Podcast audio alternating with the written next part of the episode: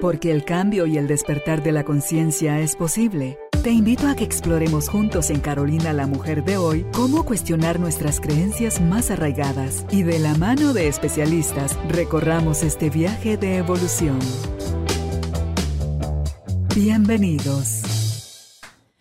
Tribu de Almas Conscientes, no tienen idea la felicidad que tengo hoy de poder compartir con ustedes este espacio que espero les ilusione tanto como a Anita y a mí, porque vamos a contar relativamente en brevedad qué es aquello que hemos encontrado en nuestra vida, en el camino, a través de los libros y que la lectura, ese gusto por la lectura nos dejó como enseñanza, cómo los maestros están por todos lados, lo que tenemos que es abrirnos a conocer de la información que otros han investigado o de que han a través de sus propias experiencias se han hecho conscientes y nos lo han puesto a través de libros. Hoy vamos a conversar con Anita Aldana. Ella es autora de My Reading Journal, es promotora de la lectura y creadora del espacio 30 libros para leer más y mejor en Instagram, así la encuentran. Y hoy vamos a conversar sobre el tema Leyendo con Carolina y Anita. Ella tiene una serie de libros que le han tocado profundamente. Yo podría llenar la mesa aquí de, libros y Judith me los quito. Así, les prometo que eran muchísimos más, pero vamos a hacer otra serie de, este tipo de entrevistas para conversar con ustedes sobre estos regalos, estas herramientas y también les vamos a contar sobre el diario eh, del cómo llevar un diario de lectura que está precioso, este material que, está hoy presentando Anita también para nosotros. Y este es mi regalo, gracias Anita. Y qué, qué es lo que estos libros, por qué nos identificamos con ellos, por qué nos hicieron crecer en un poquito o en un grado muy, muy grande, puede ser tu historia también. Y si no los has leído, te invitamos a que lo hagas. Empezamos nuestra conversación con Anita Aldana. Bienvenidos, bienvenidas. Damos inicio. Anita, ¿qué tal? Hola, Me da gusto estar contigo hoy conversando de, los libros. Y, mm, yo quisiera que tú nos contaras, porque me contabas hace un ratito fuera de, la, de cámaras, que cómo llegó, a través de qué experiencia en tu vida llegó a ti el hábito de lectura, qué encontraste, qué te dejó.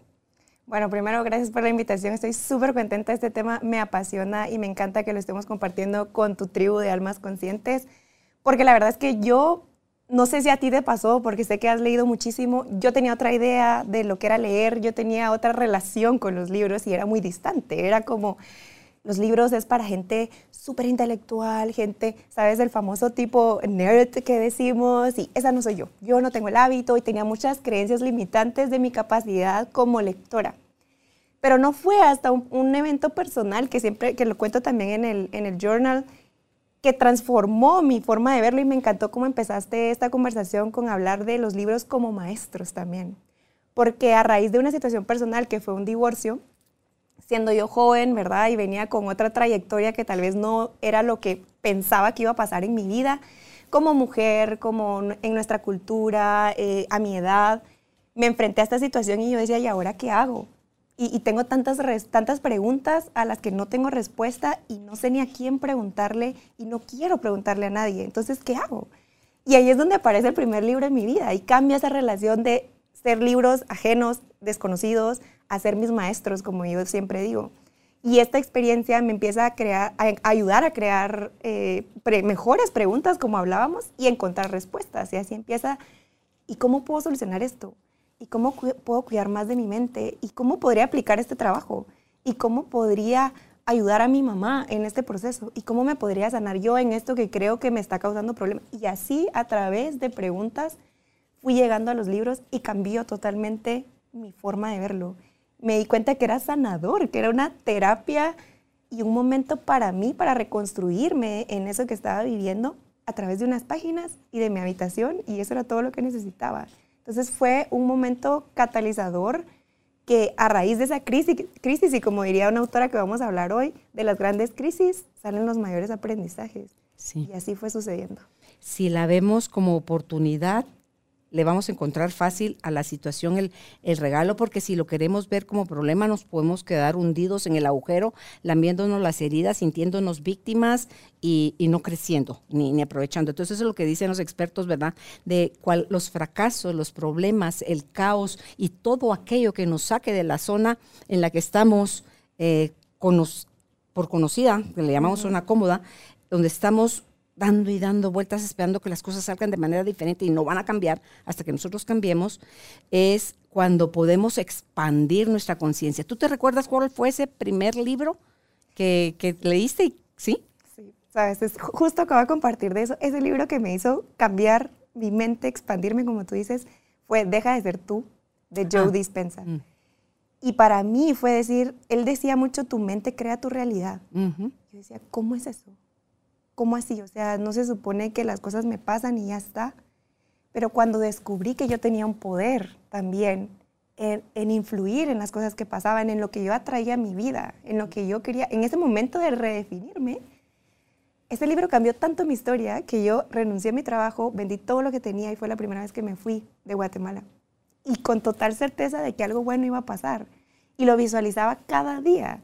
Y desde ese momento, desde ese libro, no dejo de creer en que tengo capacidad de crear las cosas que quiero y de atraer las cosas que quiero, que tengo capacidad de reinventarme, que tengo capacidad de redefinirme cuantas veces sea necesario para llegar a honrar la versión para la que fui creada y para la que estoy aquí. Entonces ese libro fue eh, brutal. ¿Has leído libros sobre el poder de la manifestación? Bueno, no me he adentrado, pero empecé con Henry Corbera más en el tema de como descodificar, de entender, de desaprender, como, porque creo que es un proceso de alejarte de quién eres, o sea, de quién estás programado para hacer por pues, tus creencias, tus vivencias, y empezar a, a vivir, como prepararte, como hacerte esa depuración. Y él dice, a veces hay que morir para volver a, nacer, ¿verdad? Volver a, a como desintoxicarte o alejarte de tus creencias. Y ahí empecé ese camino más de curiosidad y poco a poco me he ido adentrando. Creo que es en el momento cuando te viene, cuando te toca. Y fíjate que quien no ha dado el primer paso, tú dices dos cosas. Deja de ser tú y morir a quien eres. Y entonces, ¿qué queda? Es, es el miedo que le da a las personas. Y entonces todo lo que sé, todo lo que hago, todo lo que tengo, o sea, tengo que renunciar a eso, tengo que ignorarme, tengo que, o sea, son cosas que dan miedo porque nos hemos identificado, le hemos dado identidad a nuestro ser desde el falso yo. Y entonces ahí da muchísimo miedo. Pero lean, infórmense, investiguen, curiosen, verifiquen, porque si no se dan esa oportunidad, es difícil que puedan ampliar su mente y darle espacio a cosas que están sucediendo al mismo tiempo en que yo estoy sufriendo, están sucediendo miles de cosas maravillosas en el mundo a miles de personas. Entonces, ¿quién, quién está en lo correcto? Todos. Yo estoy experimentando hoy un espacio doloroso en lo personal, la muerte de mi, de mi hermana Leticia, pero están también viniendo mundo, al mundo nuevos seres nuevas almas. Entonces, como eso es la vida. Y por eso es que me encanta a mí el libro de Byron Katie de Amar lo que es, porque a través de sus enseñanzas, ella es una gran maestra, y cómo a través de topar fondo, de cómo incluso estar en un manicomio, recluida en un centro para personas con problemas, con trastornos mentales, porque así era como ella se sentía, en unos momentos tan profundos, ella se hizo consciente de, de la verdad. ¿Y qué es la verdad?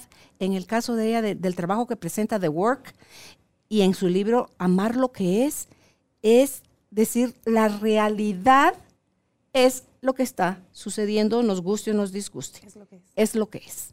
Esto es lo que hay. Y la gente se pregunta, ¿y, y si yo no quiero estar aquí, ¿dónde yo debería estar en otra parte? Esa no es la realidad. La realidad es que estás aquí. Y aquí es donde deberías de estar, porque si no, no estuvieras aquí, ¿verdad? Entonces, cuando tú le vas encontrando el, la sal y la pimienta a todo eso, diciendo Jesús, entonces sí, esa voz que a mí me decía de niña, esto no puede ser todo, tiene que haber algo más. Empiezan tú a destaparse. ya no la puedes dejar de escuchar. a decir, Dios, sí, mándame más, Señor, tú, porque hay cosas que a ti no te ha pasado que entras a una librería y el libro te compra a ti. Así, totalmente. Y no es que tú estés buscando un libro, porque a veces solo entras a ver qué hay en... Y, y solo lo agarras y es una cosa tan fuerte como que te dijera, llévame, llévame contigo. Y en miles de libros. O sea, tú ves que hay miles y de repente te, te, pasa, o sea, te topas con uno y ese es. Me pasó en una librería que tuve oportunidad de visitar en Estados Unidos y era japonesa. Y dije, ¿qué voy a comprar aquí? ¿Qué puedo comprar si es una, una librería japonesa? Un libro chiquitito, o sea, no te puedo explicar, el tamaño es como así, y era sobre el Ikigai. Se me presentó, no sé por qué, lo compré y ya. Y en ese libro descubrí cuál era mi Ikigai, qué era lo que cada día me estaba levantando de la cama, qué era lo que cada día me hacía sentir mi vida con propósito y hice paz con no sentir tener esa necesidad de querer un propósito grande o de que si no es la familia te sientes mal, que si no es el trabajo te sientes mal. Con ese libro descubrí que mi propósito podía ser una mascota, podía ser un hijo, podía ser tu profesión, puede ser tu pasatiempo, puede ser tantas cosas. Y ese libro llegó en un momento que lo necesitaba y así ha sido siempre y es algo que comparto mucho con la comunidad de 30 libros. Los libros tienen su tiempo y a veces también nos frustramos de, este libro no lo terminé de leer y soy lo peor y no soy buena lectura lectora, perdón. No, tal vez simplemente es que ese libro no era para ti en ese momento. Ya después lo, será, pero no era tal vez en ese momento. O te entregó ya lo que necesitaba entregarte y ya está. No, incluso en un libro que aunque lo hayas disfrutado y te haya dejado mucho, ese mismo libro lo lees en cinco años, en diez años y le encuentras una riqueza todavía mayor de la que pudiste encontrar en ese momento dado. Y si uno, pero si el libro no, ahí está, ahí está no nadie lo cambió, sigue siendo el mismo libro. Tú tienes otra conciencia. Y con otra conciencia los mensajes llegan súper fácil y eso es lo eso es lo bonito. Entonces, me gustaría que empezáramos contigo y nos cuentes de los cuatro libros que tú traes, ¿por qué este libro, por ejemplo, de filosofía en la calle, qué te dejó? Bueno, este libro creo que tuve la situación como tú dices, no lo busqué. Llegué a una librería en España, lo vi y me llamó mucha la atención porque, así como les compartía al inicio, yo empecé leyendo por preguntas, ¿verdad? ¿Cómo soluciono esta crisis que tengo? Y este libro de filosofía en la calle es de un profesor de filosofía que, que entendió, descubrió que la única forma de traer todos los aprendizajes a la cotidianidad es con cosas de la vida cotidiana, con preguntas. Entonces es mucho de preguntas tipo, eh, debería estar feliz todo el tiempo. Eh, ¿Qué pasa si pierdo el examen de la universidad, de lo que quiero estudiar? Eh, debería de ser fiel, debería creer en Dios. Dios existe. Y un montón de preguntas que uno de verdad se hace.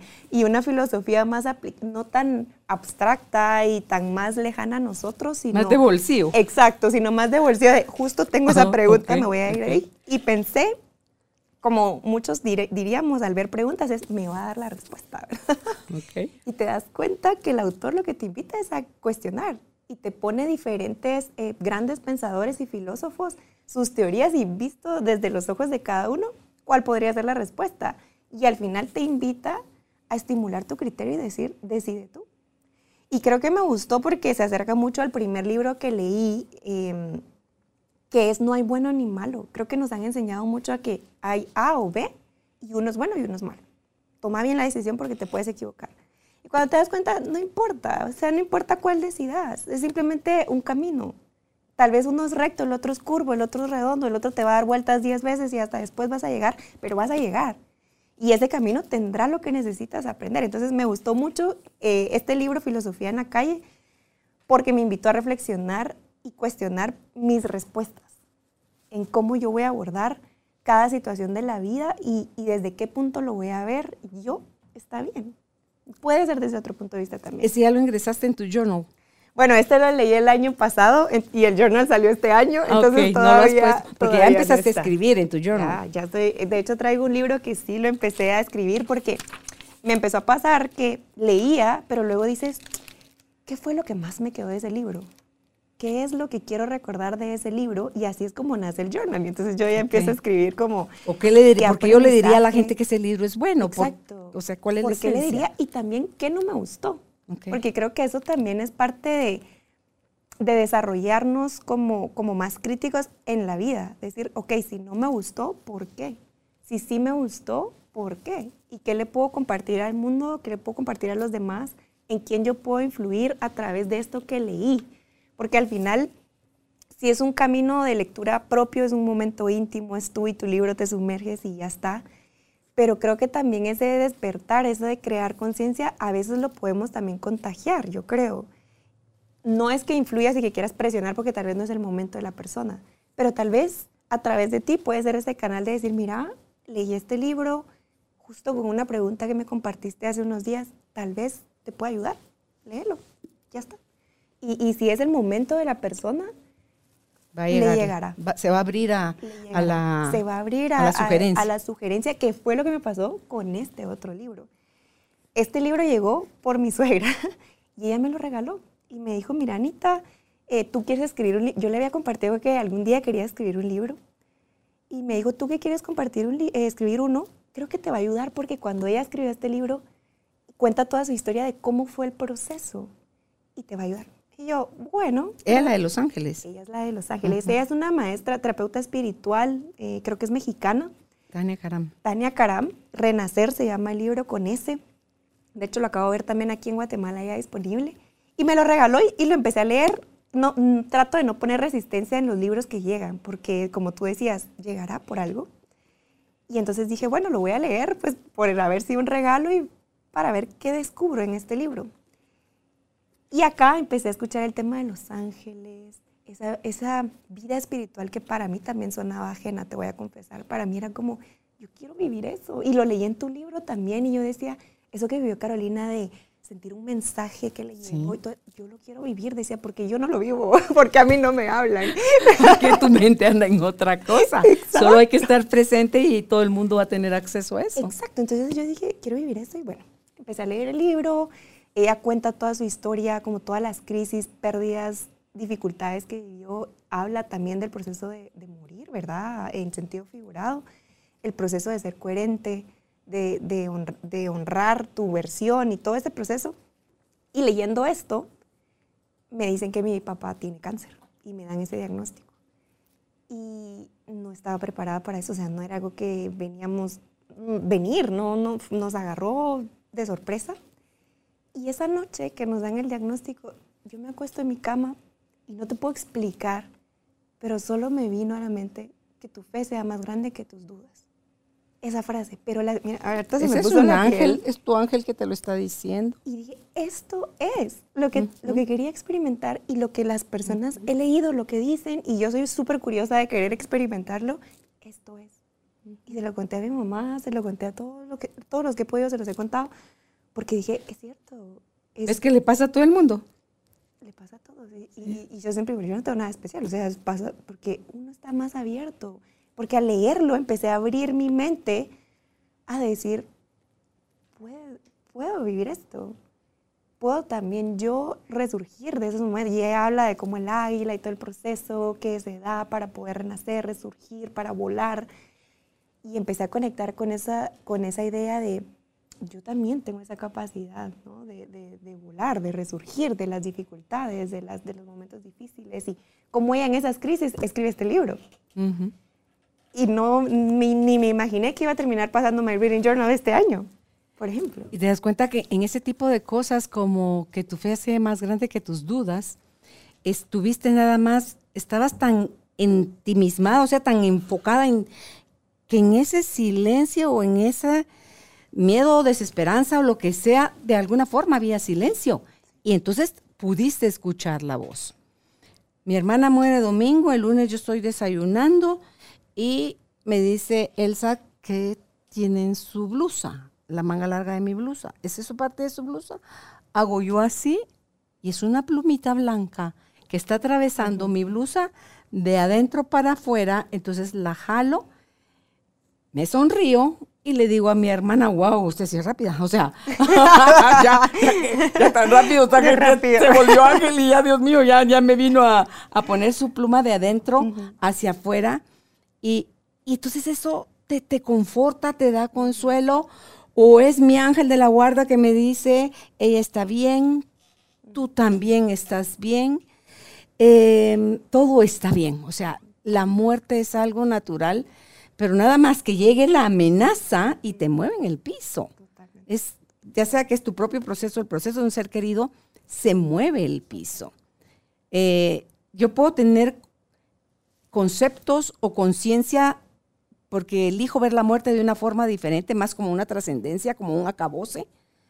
Pero cuando ya la tenés encima, tu parte humana todavía te, te sacude por un rato, pero vuelves otra vez como a, a centrarte, a enfocarte, a confiar, a soltar y a elegir el amor. Entonces ahí recuperas la paz. Totalmente. Y, eso que tú dices es tan cierto porque en ese momento que yo recibí ese mensaje, estaba sola en mi habitación, no, no había nadie más, un momento de silencio y un momento donde mis dudas, quería, ese ser humano que tú dices, quería salir y decir y poner resistencia, que eso aprendí también mm. mucho con Henry Corbera en el libro El arte de desaprender. El tema de poner resistencia, del apego que tenemos a lo que hemos sido o a lo que nos han enseñado a hacer. O a, y el apego no, se estimula también por, por quienes nos rodeamos. Y también cuando tú vuelves a estar en un lugar donde tú fuiste una persona con las mismas personas, inconscientemente tu cuerpo empieza a querer ser esa persona que fue en ese lugar, con esas personas, en ese tiempo, en ese país, todo. Y empieza a, ese impulso de querer ser otra vez esa persona y de apegarte a lo que fuiste y a lo conocido, ¿verdad? Porque al final es porque es conocido y te da miedo dar ese salto cuántico, ese salto de decir, aquí voy agarrada de, la, de mis manos y de verdad lo, lo que me toque vivir. Y ese desapego y pasar al desapego, al confiar, al, no, no tener esa resistencia que hablábamos hace un rato, a no resistirte a las cosas que tienen que pasar y te tocan vivir. ¿Te ayudó eso, oír ese mensaje, a ver ahora a tu papá y su proceso de otra forma. Creo que estás en una mirada más amorosa, porque estás viniéndolo a ver tan seguido como puedes. Vienes a Guatemala a compartir con él. Totalmente. Sabes que lo leí también en un libro de Nacida de Morfeo, de Alan, un guatemalteco. Y él decía, las cosas siempre pueden ir peor. Y entonces yo dije, mi padre podría estar peor. Yo podría estar peor. Y las cosas no están tan peor. O sea, pueden estar difíciles, pueden estar mal y, alguien más también se puede identificar y decir, tal vez a ella no le está pasando esto que a mí me pasa. No, las cosas pueden estar mal, pero pueden estar peor. Entonces cuando, cuando lo, lo escuché por primera vez con Alan dije, es cierto, podría estar peor. Y cuando veo ahora a mi papá, que las cosas, mil cosas que uno se imagina, ni siquiera están pasando, te das cuenta que el vivir ahora, el tema de mindfulness y meditación, que también me leí un libro de eso, cobra sentido. Te das cuenta que es estar ahora porque mañana no sabes. Y este programa no lo estamos grabando planeados. Fue la prueba de que mañana, quién sabe. Sí, tendrías que estar ya en España ahorita y no, se, resulta que te, la vida te dijo te quedas y aquí estamos. Exacto, entonces sí cambió mi forma de verlo y, y de no apegarme a lo que yo creo que va a pasar. Sí, sí. Es que eso nos viene de esa parte controladora de creer que sabemos qué es lo mejor para nosotros y por eso nos damos el tupé de decirle a Dios y a la vida cómo es que deberían de ser las cosas así como para cuándo, ¿ah? en qué tamaño y como para cuándo. Entonces, eh, eso lo único que nos hace es perpetuar la resistencia, sufrir y, ese apego, ay Dios mío, no me lo quites. Lo, empezamos con la negociación y el miedo se acrecenta en lugar de aprovechar, porque tú no sabes cuánto tiempo, si a lo mejor su papá, tu papá lo dan, lo dan de alta y, sale de ese proceso, a lo mejor no, ni una ni la otra se sabe. Entonces, ¿qué sí puedes hacer? Es estar lo más que puedas con él cada vez que puedes. Y es lo que estás haciendo. O sea, estás adaptada a la nueva realidad y no estamos diciendo si es bueno, si es malo, que ay, ella como que no sufre con nada. No, sencillamente cuando uno acepta las cosas como son, las rayitas de sufrimiento que están hasta acá, porque hasta ahí las estamos entrenados a tenerlas, bajan, bajan, bajan, bajan, y sí sufrimos, pero sufrimos de una manera diferente y, y, un menor tiempo. Yo creo que em, aprendes cómo a gestionar, ya no necesitas controlarte, pero creo que el tema de las emociones, identificarte y como dicen, no es que no sientas y no es que manejes las emociones, es solo gestionar y canalizarlas. Y, por ejemplo, con el tema de mi papá, fue la primera vez que yo sentí un llorar de felicidad. Y fue cuando nos dijeron, eh, está focalizado en esta parte del cuerpo y ya está, no hay nada más. Yo lloré de la felicidad de agradecer que el diagnóstico, a pesar de que no era el que yo hubiera querido tiempo atrás, era bueno, no era tan peor, no era tan malo como, como imaginábamos. Que podría estar Que podría estar. Y también ese trabajo, gracias a los libros y de conocer de, la, de cómo funcionan las emociones y todo, también manejar la culpa, porque luego tú estás como hijo, y si yo hubiera hecho esto, y si tengo que hacer esto, y si yo me voy y ya no estoy, y, si, y te empiezas a todo ese easy, easy, esa ansiedad. También lo he aprendido mucho gracias a, a los libros y a las páginas y a poder decir, bueno, siento un poco de culpa, pero lo voy a gestionar, me voy a dar cuenta, voy a hacer ese reality check de cuál es la verdad. La verdad, yo no puedo hacer nada si estoy sentada a la par todo el día de mi ser querido. No, o sea, de verdad no estoy ayudando en nada. Pero ¿cómo puedo ayudar, verdad? Y entonces, ¿y, por, para qué estará pasando eso? También empecé a preguntarme y cuestionarme diferente, ya no por qué pasó esto, sino para qué. ¿Qué habrás, qué, Tanto para él como para ustedes como familia cerca. O sea, es porque ese camino es de dos vías. Total, o sea, sucediendo todo esto, yo estaba escribiendo y trabajando en My Reading Journal. Y yo dije, ¿cómo puede ser la vida tan, no sé, como esa... ¿Quieres que te dé? ¿Quieres material para escribir? Ahí te va.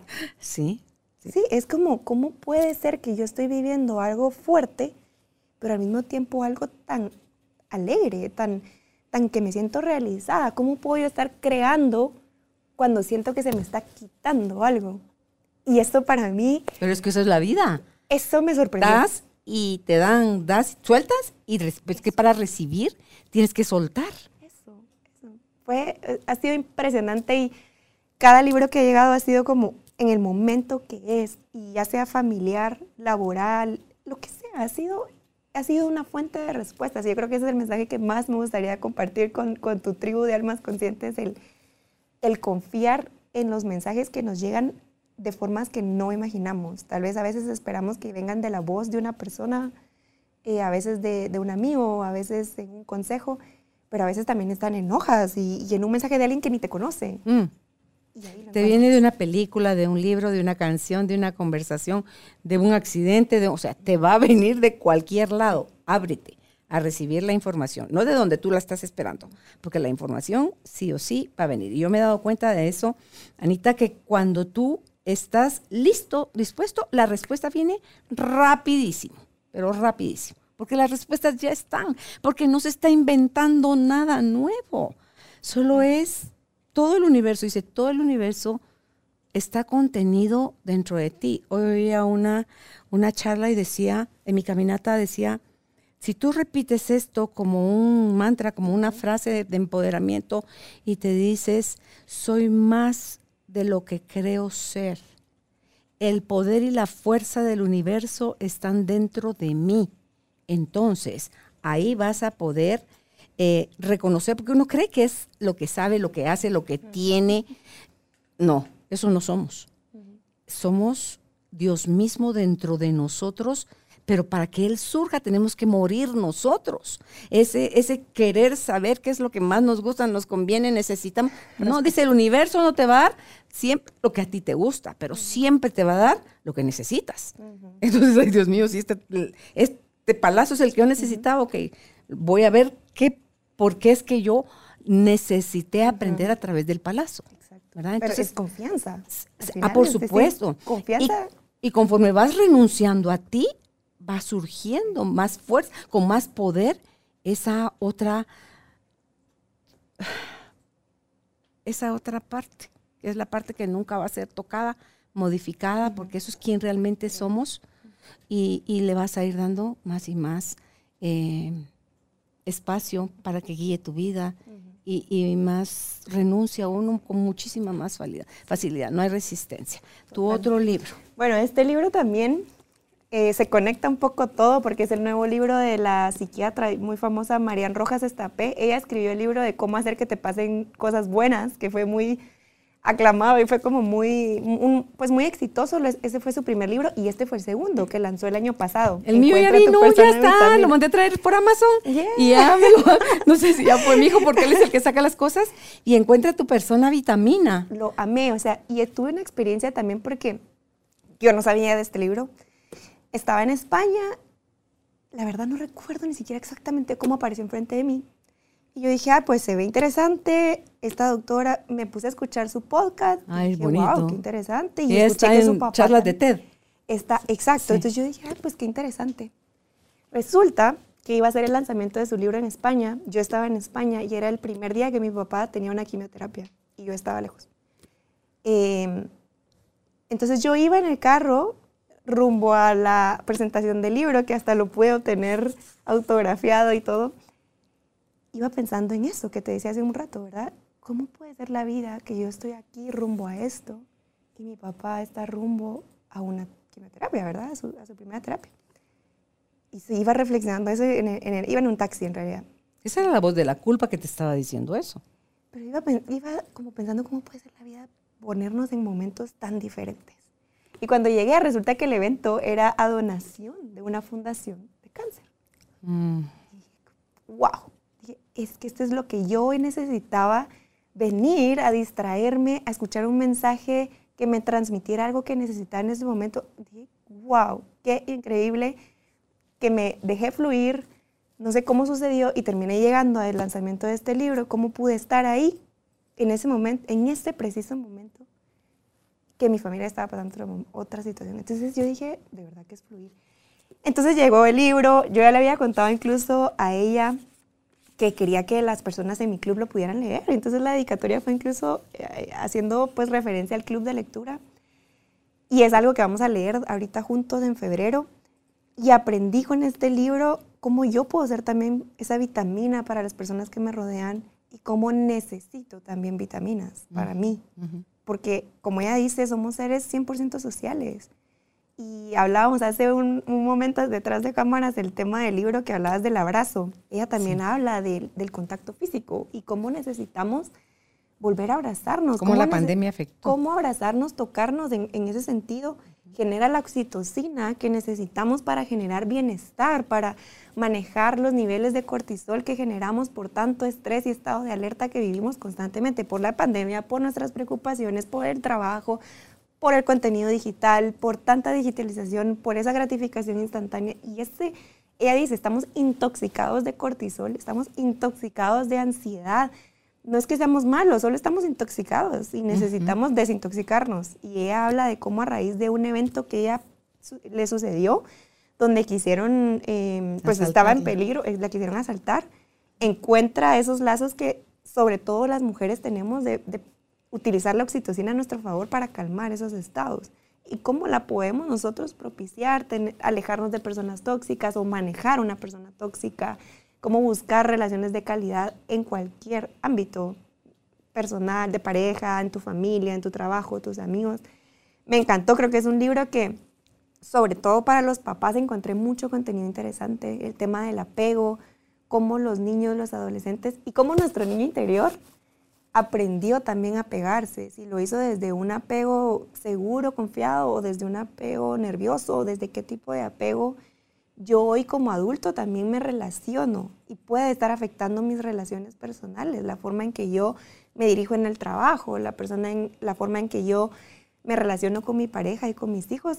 Un, libro, de verdad, ahorita estoy ansiosa de leer el primero porque me salté directo a este y me pareció espectacular. O sea, la forma, el, el conocimiento también, la forma de ponértelo tan sencillo de digerir, eh, cómo elegir pareja también para alguien que está en ese proceso de, de elección, porque ya dice, tal vez el que cada minuto se rompan cuatro parejas es porque tal vez no sabemos elegir nuestras parejas y no sabemos ni siquiera qué queremos en una pareja. Y ella hace un ejercicio de pirámide, de entender qué es lo que busco y entonces activar tus neuronas para que ya saben lo que tú buscas, entonces va a ir sin que te des cuenta en la calle activadas de identificar a la persona que tú buscas y atraer a esa persona. Si hay personas que no saben qué es lo que quieren, qué es lo que están buscando, qué es lo que están necesitando.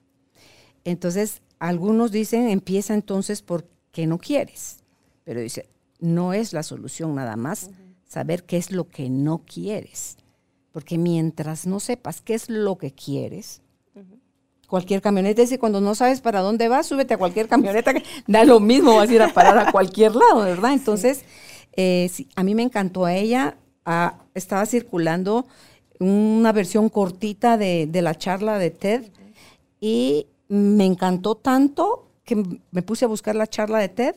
Me encantó tanto que me metí a ver el libro y le digo a mi hijo, Alejandro, pedime este libro, porfa, en Amazon. Y me dijeron que ya vino a, Guatemala porque primero me lo buscan aquí en Guatemala.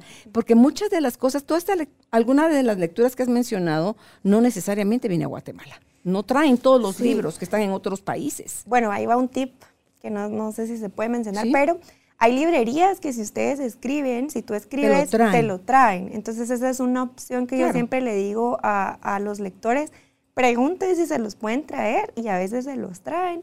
A veces con estos servicios de traerlo vía Amazon o en versión digital. Tal vez no es la que todos amamos, pero al final es poder llegar al material. Al, material. Sí, em, yo sí soy de, papel, yo sí necesito leer, de subrayar libros.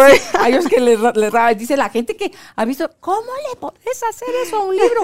Pero si él y yo somos amigos íntimos, entonces yo, él me deja hacer lo que yo considero que es necesario, porque es mi maestro. Es que total, yo lo rayo, lo, le pongo de todo, incluso no sé si aquí lo escribí, pero yo lo que hago es ponerle código a lo que, a lo que voy subrayando para recordarme. Entonces tiene que el color tal es como cosas, palabras, términos nuevos que aprendí. Color tal es cosas que quiero aplicar yo a mi vida y color tal es cosas que me parecieron interesantes. Sí. Eso que quiero aplicarlo yo a mi vida son, en mi código son tres asteriscos. O sea, me parece interesante subrayado con fluorescente o, mínimo con lápiz, con lapicero. Eso me parece importante. Un asterisco y subrayado es, wow, mira esto, está, está bonito. porque no hay dos asteriscos, ya ella me pasó a tres asteriscos. Eso significa, y subrayado es, esto lo metes en el tuétano, Carolina, porque aquí hay verdad pura y te va a servir. Entonces, y, los mini conceptos, ah, digo, wow, ¿cómo puedo resumir esto en, el lateral del libro? Y entonces ahí me ves haciendo mis, mis mini resúmenes y yo y cuando encuentro algo así, me dice Álvaro, ya te caché. Tú, tú, haces un ciclo, Carolina, me dice a mí, ¿cómo es tu ciclo? Tú encontrás algo, ya sea en una conferencia, en un libro, y se te hace fácil sintetizar. Entonces, ¿te tocó profundo? Dice, uno dice, wow,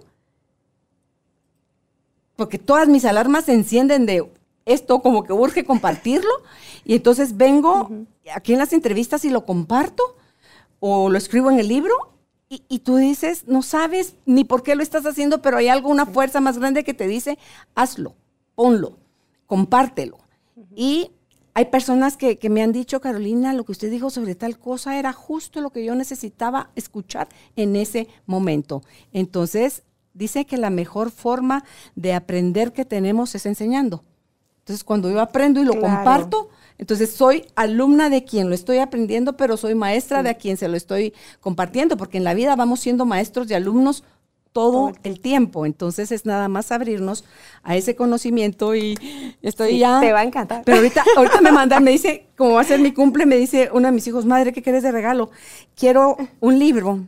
El libro eh, se llama No es No pero ya quiero acabar el que estoy leyendo porque me muero por empezar. Esta es una chica mexicana que quiero que ella habla sobre cómo es en defensa de la mujer, porque está tan estigmatizado de que ella fue la que lo provocó en el abuso, por que se vistió así, porque qué andaba haciendo en ese lugar, qué estaba haciendo a esas horas, que quién le manda, que o sea. Pero cuando una mujer dice no, es no. Pero también cuánta mujer no ha aprendido a decir no. Entonces, ese está también ahí. Entonces, ay, me como las uñas. pues yo hago, yo hago una actividad, de hecho, ahorita que mencionabas esto, para dejar como con esa espinita a las personas y, por ejemplo, en 30 libros en la cuenta, yo cada libro que estoy leyendo comparto una página. Y entonces hago una dinámica de escoger un número y yo te voy a mandar una foto de la página. Y entonces es increíble como muchos también me dicen, esa página me dio el mensaje que necesitaba hoy. Es increíble. Ah, la respuesta de lo que necesitaba. con una página, sin leerte todo el libro. Mm.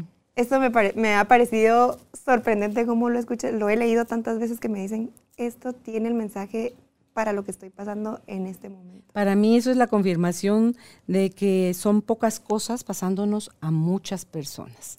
Entonces, cuando ya llegamos al punto donde queremos aprender de los errores de otros, vamos a dejar de necesitar que nuestra piel se reviente, vamos a dejar de necesitar de aprender en el dolor y vamos a elegir más aprender sobre el amor. Totalmente. ¿Verdad? Totalmente. ¿Y este de Ana Asensio? Bueno, este, este libro ahorita me recordé por lo que decías del derecho a decir no, porque también habla un poco de esto.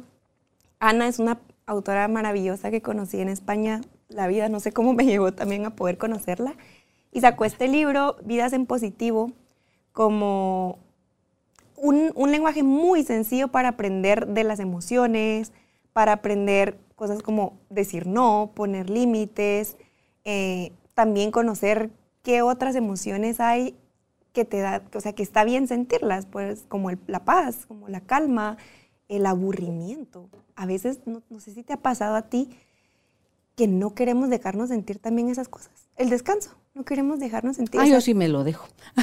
yo sí me lo dejo y lo disfruto. Yo no tengo problema con eso, sí. Tan necesario. Entonces decidí arrancar con este libro, con el club de, de 30 libros. Todos estamos leyendo esto ahorita en enero. Eh, ha sido una experiencia porque es un libro que no se conseguía aquí en Guatemala y lo logramos conseguir autografiado para cada uno, el miembro del club. Entonces se vuelve una experiencia también para motivarte a leerlo y así, leyendo este libro, que fue toda una aventura tenerlo, también me entero que Ana, su padre, había sido diagnosticado con cáncer. Y comparten en algunos momentos en su Instagram cómo estaba su padre y su padre mandando un, em, un mensaje de ánimo. Y fue como en el momento perfecto y la conexión perfecta que necesitaba. Y fue un libro muy sencillo para conocer un poquito de neurociencia, un poquito de cómo funcionan nuestras emociones, cómo gestionarlas, cómo aprender a decir más que no, cómo empezar a confiar un poco, a vivir también un poco desde otra mirada.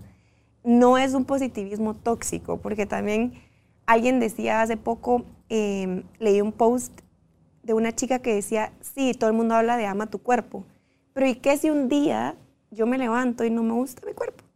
o sea, no me gusta y y ya, pero ya mañana me va a gustar. Hoy como que no me guste tanto. Y me dejó pensando porque dije, pues tal vez es eso del positivo también. Tal vez no es que tenga que estar yo todo el día, todos los días positivas, positiva. Pueda que un día no lo esté. Y pueda que pero voy a intentar en la medida que pueda aceptar y vivir un positivismo no desde ese positivismo tóxico, esa felicidad tóxica, sino desde una calma. Claro. Desde una paz. Desde un positivo radical, donde te polarizaste y, también qué vas a hacer con las cosas que, no vas a poder aceptar a la primera como que sí, esto es lo que me tiene que estar pasando y, gracias Dios mío porque tengo, de aquí tengo que aprender algo. No necesariamente en todo eh, lo vamos a, vivir así. En algunos procesos tenemos que em, pasar por esa pelea, por esa resistencia, por ese cuestionamiento, por ese... Pero lo que sí me he dado cuenta yo es que cada vez es más, más corto. Acá está que lo busqué y es eh, Saskia, Niño de Rivera. Ella es mexicana, ella es la autora del libro No es No. Súper importante el tema del límite. Aquí está la, portada porque se lo pedí a José Guillermo, mi hijo, que, que me lo diera de regalo. Entonces, ese sí lo encontró aquí y, ya lo tengo ahí también en, mi lista de, espera de, de, cosas por, por leer. En lo que a mí respecta, voy a leerles rapidísimo todo esto, como los mencionamos, si ya los leyeron, qué bueno, y si no, la invitación a que lo hagan. La idea hoy es dejar la semilla de la curiosidad de que hay un mundo esperando por nosotros a través de la lectura. Cuando yo leí el libro de Richard Bach, el de Juan Salvador Gaviota, que miren el tamañito y el grosor de este libro, este libro tocó profundamente mi vida porque me identifiqué tanto con esta gaviota a la que veían como loco, loca los demás gaviotas que ella se atrevía a buscar más allá de los espacios a donde se les ha dicho que pueden llegar y que no pueden volar más alto. A muchas personas se nos ha dicho también tú no sabes, tú no puedes, tú no vales, eh, no creas eso, eso es pecado, eso es mucho peligro, eso da miedo. Y entonces, cuando no nos atrevemos a correr el riesgo a través de vivir en nuestra propia experiencia, eh, las cosas que nuestro corazón nos está latiendo y nos está diciendo, ve y busca, ve y vive, ve y experimenta, eh, nos perdemos tal vez a través de esa posibilidad de encontrar quién realmente somos. Em, este es un libro que cambió mi vida. Este de Don Miguel Ruiz, que, un día les decía yo a ellas, loqué, así. Amanecí en estado de locura. Y dije, Carolina, los libros en la estantería están muertos.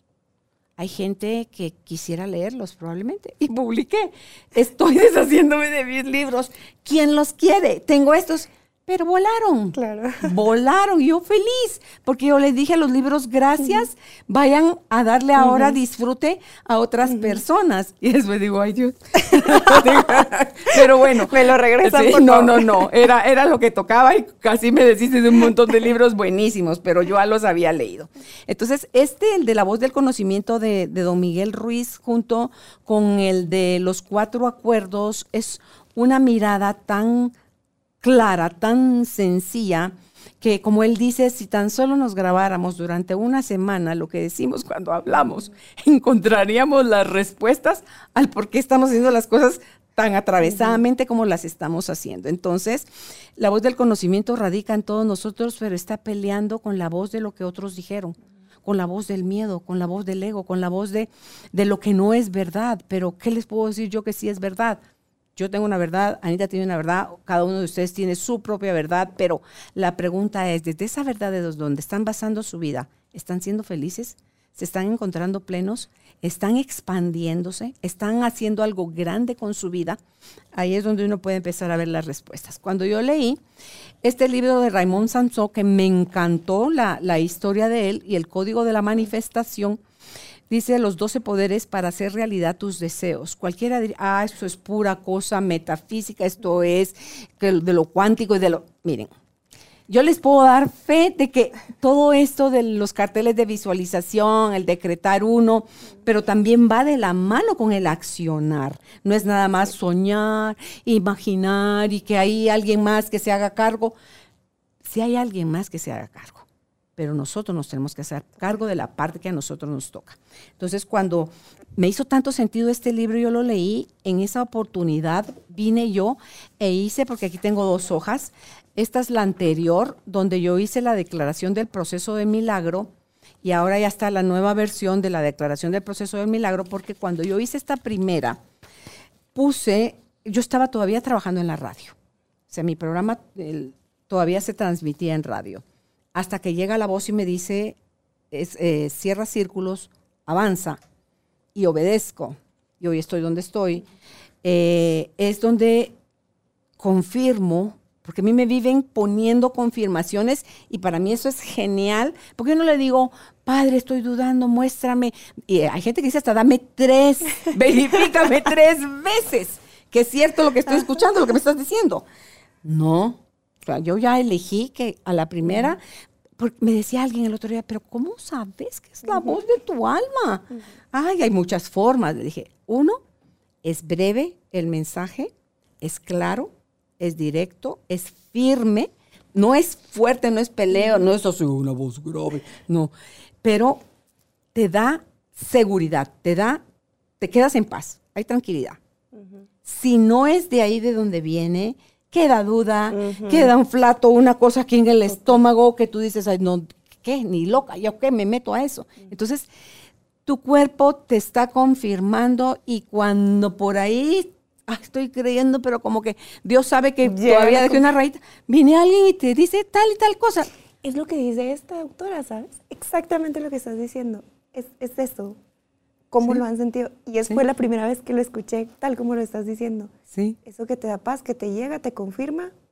Entonces yo, ah, ok, ok, está bien, no te diga más. Yo entendí. Me pasó a fin de año con quitarme, yo tenía implantes en, en los senos y la voz que me decía, quítate los implantes. Quítate los implantes. No me daba una cátedra de por qué. No, quítate los implantes. Era así como mi amor, hace por favor. Sin decirlo se sentía. Quítate los implantes. Voy, hago la cita, el 16 de diciembre me operan y sorpresa, cuando quitan los implantes y rompen la película que mi cuerpo había sellado, estaban licuados. Se habían deshecho. Y me dice la doctora, la necesita Carolina, Dios la ama y no hubiera sido en ese momento. Ah, esa cosa, ese silicón se hubiera, regado, me hubiera creado saber qué complicación de salud. Entonces, y como ese puedo darles yo un montón de testimonios de Dios está con nosotros, nunca nos ha desamparado y cuando nosotros creemos que nos desamparó es porque no hicimos caso a la señal que nos dio.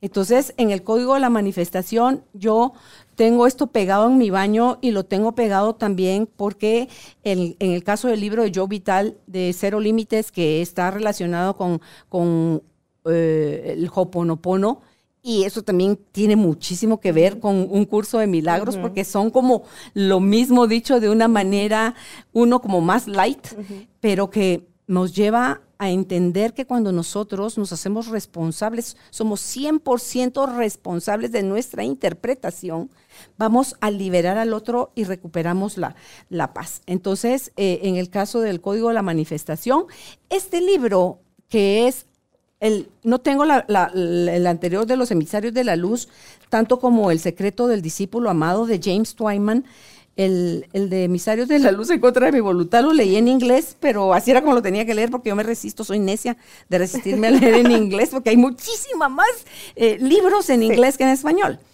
Pero cuando yo leí estos dos libros fue para mí mi conciliación con la religión ahí se acabaron las divisiones en el 2008 cuando hago mi viaje a la India y veo que todo son puras interpretaciones y conceptos de la humanidad que se han encargado de decirnos y hacernos creer que solo el que está en tal grupo es el que tiene la verdad y está en lo correcto.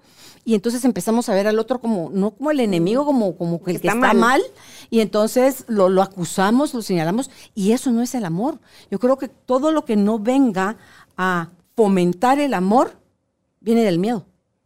Entonces, si viene del amor, viene, viene con claridad, viene a unificar, viene a darte paz, viene a darte muchísimas cosas. Esto se los súper recomiendo, los dos libros son muy, muy bonitos.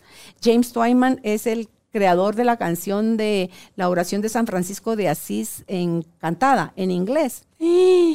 Yo pedí hace años yo pedí en la radio, habían varios de los locutores y locutoras que además de ser locutores eran cantantes, pedí que si podían hacerme la versión en español, les di la, la, oración impresa, quedó eso. Señor, haznos instrumentos de tu paz. Ay, hermosa, hermosa. Y este de Byron Katie, que ella, como lo comenté hace un momentito, requirió a través de sus procesos de tormento interno ser recluida. Ella pidió que la recluyeran en un centro de rehabilitación, en un hospital psiquiátrico.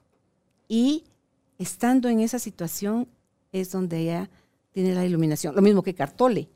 Yo les podría decir de, o sea, de, sí, de, ¿cómo se llama el otro que, que ya murió? Wayne Dyer. O sea, todos ellos han sido maestros para mí que me han dejado todo. Joe Dispensa, este, Neil Donald Walsh, Anita Morjani, o sea, en fin, son, son muchos los libros en los que uno encuentra, a veces es un solo concepto.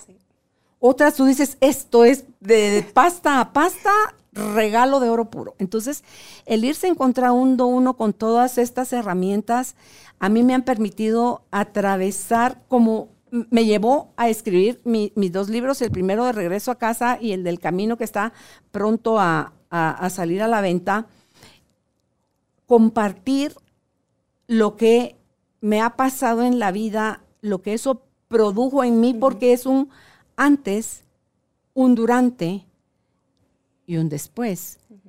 El antes es cuando yo me sentía víctima, es cuando yo estaba en enojo, es cuando yo tenía mucho miedo, es cuando me sentía frágil, indefensa, incapaz. Y esa voz que estaba dentro de mí que me decía, tiene que haber algo más, esto no puede ser la vida. Y en esa que me lanzo a buscar, la búsqueda era al final que yo quería regresar a casa. Pero para regresar a casa hay caminos. Y el camino que yo elegí, elegí transitarlo de la mano de Jesús. Porque de otra forma hubiese sido mm. imposible porque la mente nos juega demasiadas malas pasadas y si tú te metes a negociar o a conversar con ella, te va a arrastrar. Te va a ganar siempre la mente.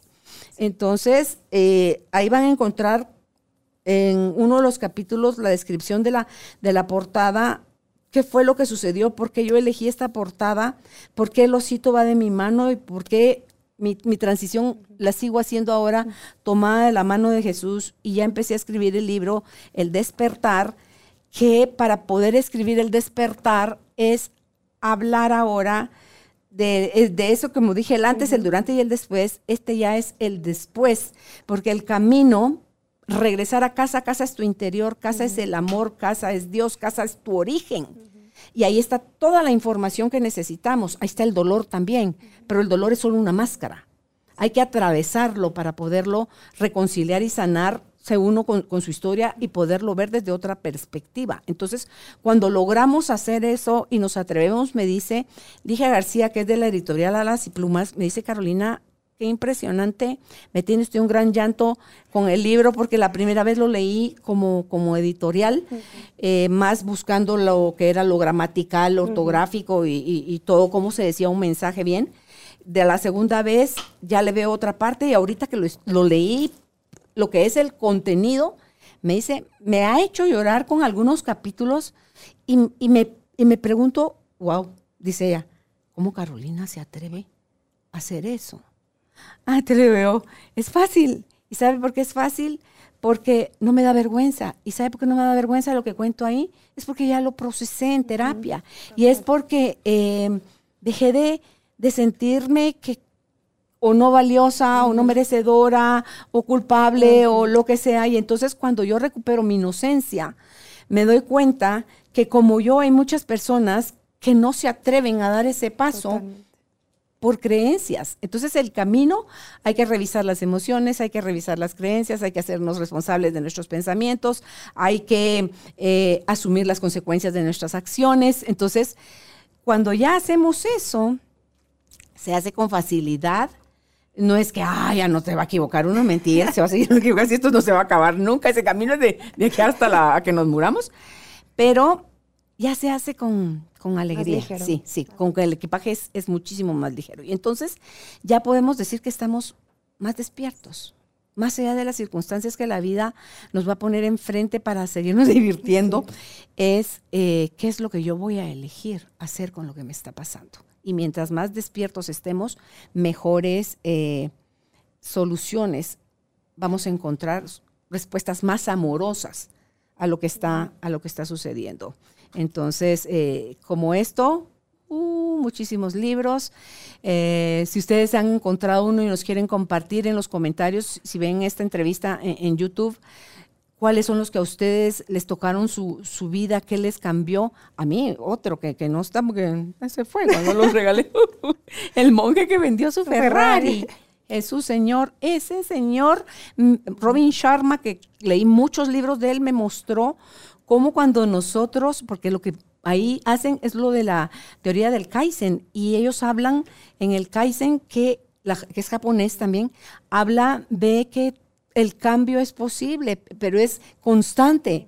Y que cuando ese cambio pequeñito está sucediendo todo el tiempo, las transformaciones que logramos a través de ese movimiento es algo genial. Sí, entonces logras de verdad conectar con esa versión para la que fuiste creado. Sí. Y que no es estático. No sé si eso también lo has, en ese caminar te has dado cuenta que que no llega a ser estático, sino al final es esa constante evolución, cambio, ir descubriendo, ir agregando a ti, tal vez dejar algunas cosas, ¿no? Algún, que de hecho así surgió también My Reading Journal, se iba a llamar Journey, como de camino, porque conectando un poquito, ay, perdón, conectando un poquito con qué era lo que caminamos a través de los libros, es ese camino, ¿no? O sea, que haces a través de las páginas, ese camino que haces a través de un libro, de los ojos de un autor, de la vivencia de alguien y, vas aprendiendo, vas tomando, vas poniendo algo en tu mochila, en tu equipaje que te hace sentido en ese camino que inicia con un libro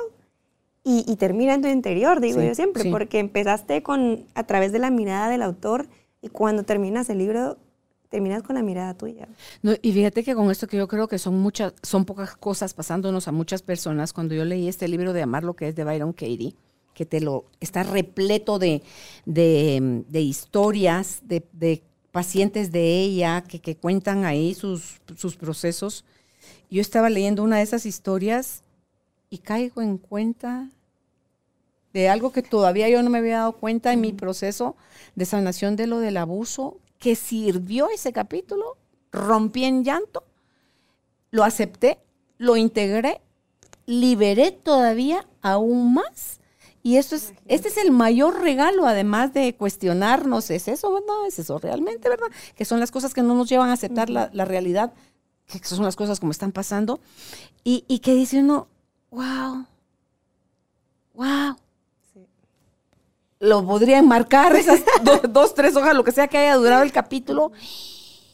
Y decir, gracias. Ese documental que te dije de, muéstrame, muéstrame, muéstramelo, padre. Ahí sané también otra parte. Y las cosas, y esto de sanar es... Constante. Sí. sí.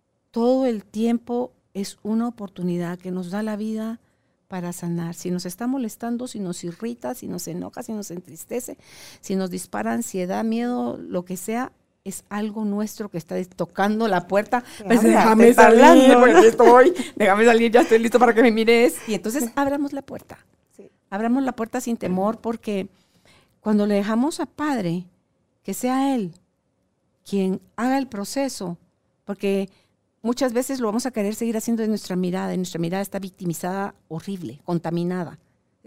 Tiene muchas interpretaciones. Entonces, y, no solo interpretaste lo que te pasó, le agregaste una historia de vaqueros horrible. Entonces, el podernos dar cuenta de eso es lo que, lo que a mí me lleva a decir, wow, otro maestro, otro, maestro. Y, y, seguir, me, me produce mucha ilusión leer y me produce tantísima ilusión igual compartir lo que, lo que me han dejado los maestros en mi vida, los diferentes maestros en las diferentes vías. Y, y dice uno, wow. O yo puedo ver a mis papás con los que tuve guerra por años como verdaderos y grandes maestros. Y para mí hoy es muchísimo más fácil ver todos los regalos y las enseñanzas que tengo eh, de mi relación y convivencia con ellos. Y hoy puedo yo bendecir, y eso que te decía mi niña, tú, quieres, ¿verdad? Tú necesitas que yo te dé permiso, yo la adulta, que tú necesitas amar a papá. Entonces me mueve su carita que sí. Le dije, perdóname. Conectaste realmente claro, Le dije, perdóname porque mis creencias de, de, que tengo razón y de que eso no se hace, que por qué a mí, de que te, te impedía a ti tu necesidad natural, biológica, que tenemos de niños de amar a mamá y a papá. Ah, que nos la pasamos peleando con ellos y ay Dios santo. No solo te, frega, te fregaste la vida a ti, sino que se la vas a fregar a tus hijos. ¿Verdad? Porque la, historia va a repetirse en cascada horrible. Entonces, esos son los regalos, creo yo. Eh, la invitación es a que eh, visiten, ¿en dónde tienen tu, bueno, ya está disponible en las librerías de Guatemala. Sé que hay mucha comunidad ¿En Quitapenas? en Quitapenas, está en Sofos, está también en la página web de 30libros.com. Pueden comprarlo directamente conmigo. Y en otras librerías digital, eh, perdón, virtuales como Bucatolic, si alguien nos conoce. Pero prácticamente en las principales ya está. Y la verdad es que la intención es hacer ese viaje que tú decías, me encanta el tema del camino, ese viaje a través de los libros, pero que no se trata de los libros, al final se trata de, mí, de mi historia, de mi camino, eh, de seguir descubriendo, de seguir aprendiendo, de seguir dejarnos sorprender, ¿verdad? También de, de, cosas que creíamos que eran de una forma y cuando leemos nos damos cuenta, no, tal vez no es como lo he pensado toda mi vida y no pasa nada si lo quiero cambiar. Esta edición puntualmente, que es como más rosita y los colores, para mí fue un tributo también para mí como mujer, primero, como para, para saber que yo como mujer latina, migrante, que también he sido los últimos tres años, eh, ser ese tributo de decir, como mujer me puedo empoderar, como mujer puedo seguir invirtiendo en mí, y yo está en mí la decisión de poder decir, quiero leer un libro, de poder decir, quiero invertir en mi interior, en mi capacidad intelectual. Creo que puedes leer libros como los que hemos compartido hoy de mucho autoconocimiento, desarrollo, pero también puedes leer si quieres, no sé, aprender de una profesión nueva, si quieres superarte, si quieres, no sé, ayudar a tu, a tu familia en algo. Puedes leer con, por tantos temas y al final crecer, que creo que es una parte fundamental. Y si no, también no pasa nada. A veces es un hobby que yo quiero, un camino que yo quiero hacer simplemente para mi paz mental simplemente para desconectarme del celular y poder tener un lugar, o sea, tener una herramienta que me motive a hacer ese viaje, Y no sé si alguien se habrá identificado con esa historia mía del inicio de decir los libros son ajenos, son para otras personas, es para alguien más, que a través de esta herramienta vea la lectura también, vea los libros como algo primero que somos capaces de hacer todos. Gracias a Dios y a nuestros padres educadores, los que nos hayan dado la oportunidad de aprender a leer, es algo que sabemos y todos podemos hacer. Tenemos el poder. Y ya solo es de nosotros tener la decisión, tomar la decisión de decir, quiero leer un libro. Porque lectores leemos todos, cuatro horas más o menos se nos van en redes sociales, correos, tareas, prensa, eh, lo que sea pero al final tomar esa decisión de decir quiero leer un libro y, trabajar en mí, desconectarme, trabajar en mi ansiedad a través de un libro, trabajar en mi depresión a través de una lectura, trabajar en mi desapego, en poder saber cómo decir no, poner límites, trabajar en crear una mejor versión de mí, en honrarme, en perdonarme, en sanar mis heridas de la infancia.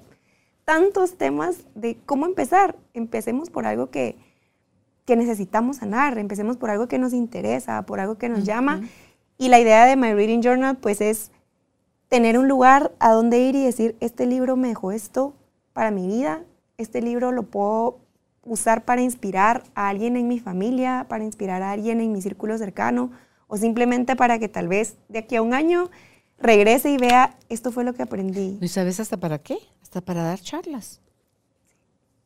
Total. Porque eso que tú condensaste en tres líneas son cosas que te quedan a ti puedes dar hasta un, desarrollar un tema. Yo lo he usado muchísimo. De hecho, el año pasado estuve dando una charla sobre empoderamiento femenino eh, al Colegio de Auditores y Contadores, y eran mujeres. Y me había leído un libro que me sirvió perfecto para eso, que era el síndrome de la impostora. Porque yo sentía que tenía eso. Y decía, ¿por qué dudo de mí? Porque en mi trabajo la mayoría son hombres, eh, la mayoría extranjeros, y yo era siempre la minoría y empezaba a dudar, a dudar de, ¿será que soy capaz? Y cuando me di cuenta que Michelle Obama, acabo, de leer su libro y ella dice, ¿será que soy suficiente? ¿Y cuántas veces se preguntó si ella era suficiente? El libro del síndrome de la impostora me ayudó a dar una charla, a, a compartir ese mensaje de decir, sí, sí somos suficientes. No necesitas tener, ser, alcanzar para ser suficiente. Si te estás comparando con alguien, ahí ya te amolaste. Ya.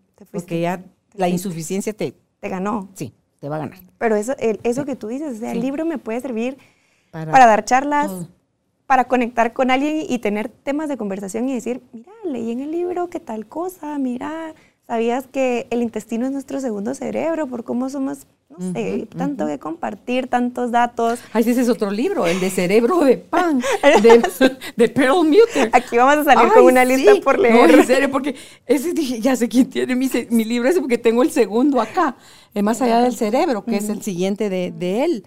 Pero digo yo, a mí eso me puso en otra perspectiva y en la todo lo que ignoramos, todo el daño que le hacemos a nuestro cerebro. El Alzheimer puede ser evitable come de otra manera. Todo lo que tiene que ver con trigo, gluten, a tu cerebro le hace fatal. El azúcar a tu cerebro le hace horror y así como eso. Entonces todo eso va a mejorar tu microbiota en el intestino, que es el segundo cerebro. Exacto. Y, luego está el tercer cerebro aquí en el corazón. Y, solo y todo el crédito lo tenía el que está en el cráneo.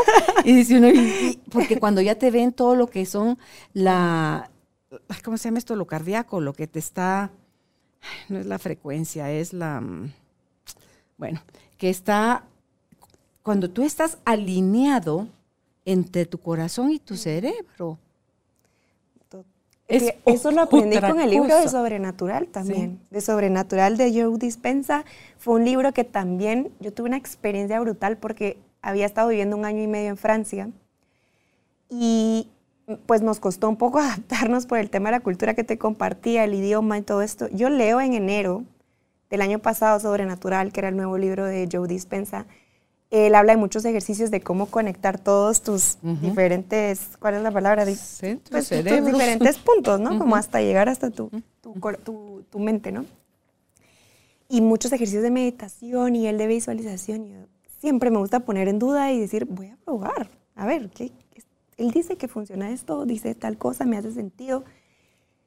Pongo en práctica todo lo que había leído en ese libro una noche antes, pero literal, no te miento. Al día siguiente, lo que yo necesitaba, lo que estaba esperando, sucede. Y logro mudarme de Francia y logro empezar a llegar al camino que yo quería. Entendiendo cómo mi corazón y mi mente tenían que estar en coherencia, entendiendo cómo el decretar me podía servir también, visualizarlo, imaginarlo, también yo diseñarlo. No es que tú tomes control del futuro, o que tú tomes el, quieras tener ese control sobre todo lo que te pasa, pero es sí visualizar hacia dónde quieres llegar y me encantó lo que, lo que compartiste hace un momento del carro, porque es una analogía que hago mucho. Imaginarse uno cuando es adolescente y a los 18 le dan a uno un carro y una licencia. Ok, te subís al carro, estás feliz que tienes licencia, que tienes carro, ¿y a dónde vas? Y si no sabes a dónde quieres ir, ¿A qué hora? ¿Cuándo? ¿En qué lugar? ¿Con quién? ¿Quién quieres que te acompañe? ¿A qué, ¿A qué, te gustaría ir en esa primera vez que ya tienes carro? Nos perdemos y nos gastamos esa oportunidad maravillosa de por fin tener carro. Y esa misma analogía lo hago con los libros y con todo. Ok, ¿lo quieres hacer? ¿Por qué? Como que es... ¿Cuál es la intención? Que, ¿Cuál es la, intención? que hay atrás de las cosas. Y, y, y, por eso también lo pongo en el journal, poner como, ¿qué me motiva a leer este libro? Y, y es como para describir un poquito de qué se trata, son esos ejercicios, unas plantillas para poder decir, por ejemplo, ¿qué me motiva a leer este libro que escogí? ¿Cuáles son mis afirmaciones positivas que me voy a decir para lograr leer este libro? ¿De qué mantra me voy a agarrar y decir, no sé, yo soy capaz de renacer y me voy a agarrar de ese mantra para leer este libro? Y es increíble cómo logramos de verdad alcanzar los objetivos cuando le ponemos intención, la cargamos de intención y de propósito y, deja de ser solo una meta que yo quiero lograr y ya está.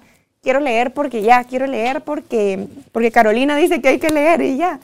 ¿Por qué? ¿Por qué lo quieres hacer? Cuestionarse por qué, cómo lo puedo hacer, con quién, quién me puede apoyar en este proceso, cuándo lo voy a hacer, qué exactamente. Una frase que leí que me gustó mucho es hacer acciones hoy en el presente, es traer el futuro al presente y poder hacer yo hoy algo es acercarme a ese futuro que yo deseo. el, yo quiero, no sé, ser un, mejor padre de familia, una mejor madre, una mejor esposa, una mejor pareja. ¿Qué puedo empezar a hacer hoy? ¿Y, y qué respuestas puedo encontrar para tomar acción y traer ese futuro que se ve lejano, aspiracional, de deseo, traerlo más cerca a mi realidad, empezando por ese, ese, esa acción diaria, ese propósito. Ayer, este momento que estamos viviendo, era futuro Hoy lo llamamos hoy. O sea, está sucediendo y se llama hoy. Y es lo único que existe. Eso dice Eckhart Tolle, ¿no? en el poder de la hora. Si lo piensas, no existe futuro. No existe, existe solo ahora. No, no hay, nunca vives ahí. El futuro es una idea que tenemos de lo que queremos que pase.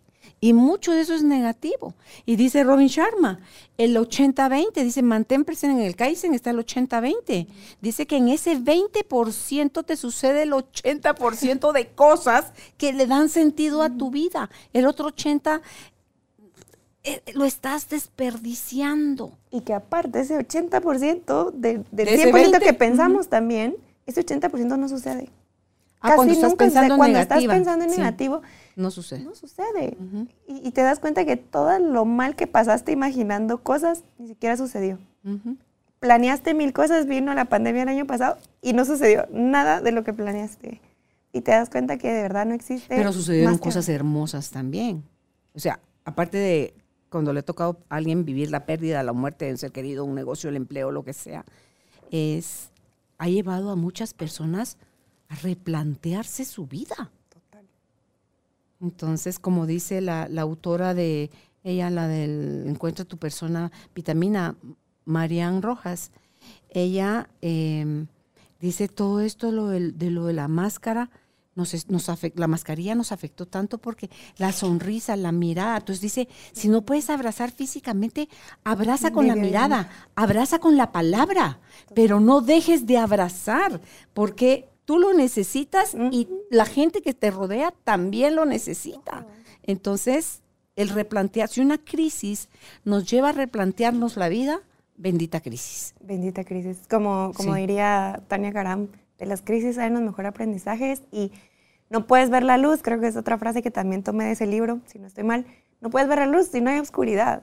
Y, sin oscuridad no podemos verlo. Para que se vean las estrellas. Está cuando la noche está así oscura, oscura, oscura. Es donde más luz en ellas. Es, es precioso porque en las, noches de luna llena, que, que está como más iluminado el cielo, ahí no es tan fácil verlas. O de día, que está el sol en todos sus esplendor, tampoco eh, las podemos ver. Entonces la oscuridad tiene, tiene sus regalos. Dejemos de quererla separar, dejémosla de, de mitificar o de de clasificar como algo malo es también parte de lo mismo, lo del yin y el yang, esa famosa rueda, ¿verdad? Que está todo lo oscuro tiene un puntito blanco y todo lo blanco tiene un puntito negro.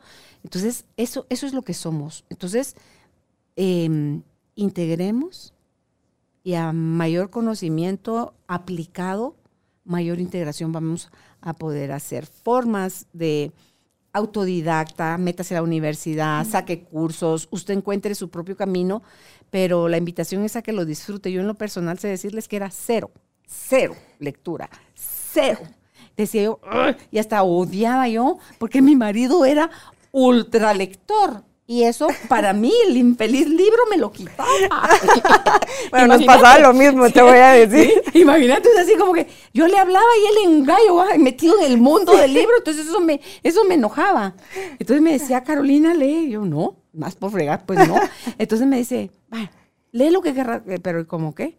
Entonces algo que te guste, lo que sea, va. Entonces, lo que querrás, yo te, yo te compro. Ah, quiero la suscripción de Selecciones, de la revista Selecciones y de la revista Buen Hogar y de la revista Vanidad. Para que se empieza. tonteras voy a leer, ¿verdad?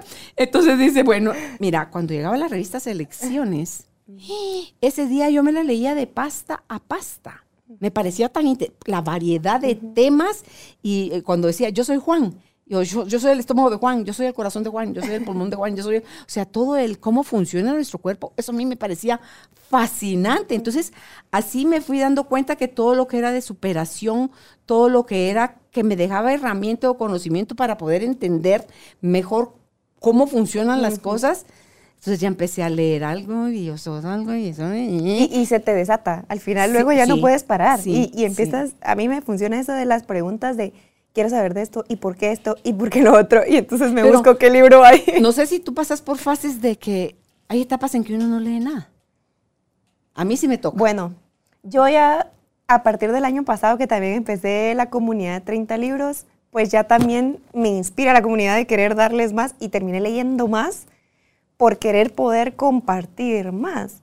Y, pero no, no empezó así. O sea, yo también tuve etapas y empecé con cuatro libros en el año, después ocho, después doce. Y el año pasado, pues mi novio también es súper lector y yo, igual que tú, así como, Dios mío, él vive sumergido en los libros, pero él, porque, pero él porque es nerd, ¿verdad? Él porque, y lo miraba como bien ajeno.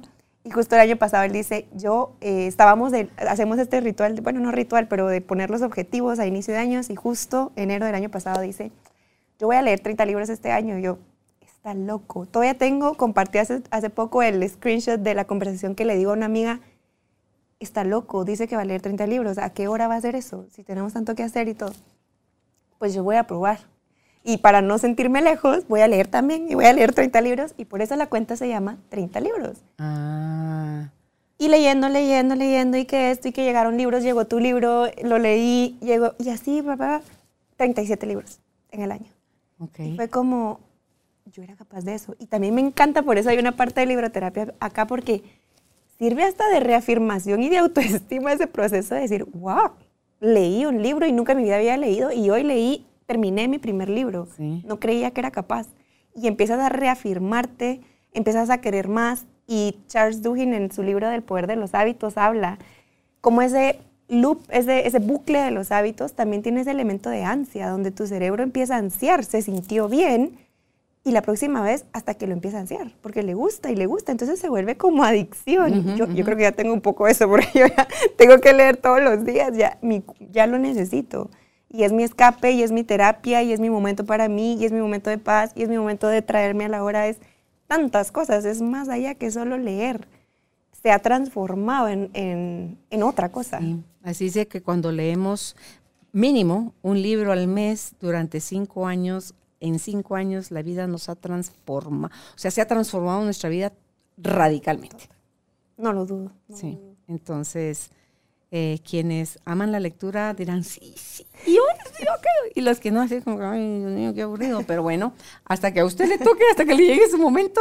La invitación hoy era eso. Eh, tendremos una conversación también en otro momento con Tatiana Faerron. Ella es Yo entre letras y páginas. Es esta es su página en Instagram y vamos a hablar también con ella sobre, porque ella leyó 60 libros el año pasado y su meta para el 2022 es leer 80. Yo así, ¿y a qué hora vivís? ¿Y a qué hora vivís? Porque luego la gente piensa eso, que te la pasas leyendo todo el día y no haces nada más. rápido. Ya esa, ya esa esa modalidad es de lectura rápida, con comprensión alta, con es tal el disfrute que no es pesado. Pero es entreno al final. Sí, sí. Digo, es, es, de enero, todo el mundo vamos al gimnasio y que hay que ponernos fit y todo. La mente es igual y yo siempre invito a que pongamos fit también el cerebro.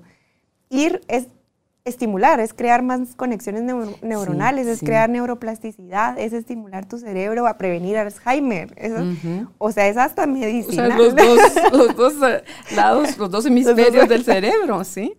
Totalmente, sí, es pues, transformador. qué rico, Anita, esta conversación. Eh, dejamos esas semillas para ustedes, que lo disfruten y ya será en otro encuentro. La próxima conversación la haremos tú en España o cuando vuelvas a, Guatemala. A que me visites. ok, pues gracias y eh, estamos siempre pendientes de ustedes. Si no se han suscrito, los invitamos en nuestra página www.carolinalamujerdehoy.com y si desean conversar con Anita y ser parte de su club, la encuentran como arroba 30 libros. Así está ella en Instagram, Anita Aldana. ¿Mande? Ah, le repito. El listado. ok. Ah, ah, no lo he dicho. Ah, solo dije que. No dije al principio. No. No. Ay, yo juraba que lo había hecho hasta como tres veces. No. Creo que nos lo dijo Judy tres veces. Nada como darse un crédito ajeno. Ay, Dios mío, pero mire, esta soy yo. En la descripción del programa, en YouTube, ahí aparecen de los libros que hablamos hoy con Anita, el título del libro, el nombre del autor. Entonces, toda esa información, ahí está. De verdad, si ustedes están listos, no les voy a decir esto por esta vía, pero hay muchas formas de tener acceso a las herramientas que nos hacen crecer. Será hasta una próxima oportunidad. Que están bien. Chao. Gracias por ser parte de esta tribu de almas conscientes. Recuerda visitar nuestra página web carolinalamujerdehoy.com.gt para más información de estos temas y de nuestros invitados. Tenemos más programas, blog, libros, talleres, tienda en línea y material exclusivo para quienes se suscriban. Encuéntranos en redes sociales como Carolina la Mujer de Hoy.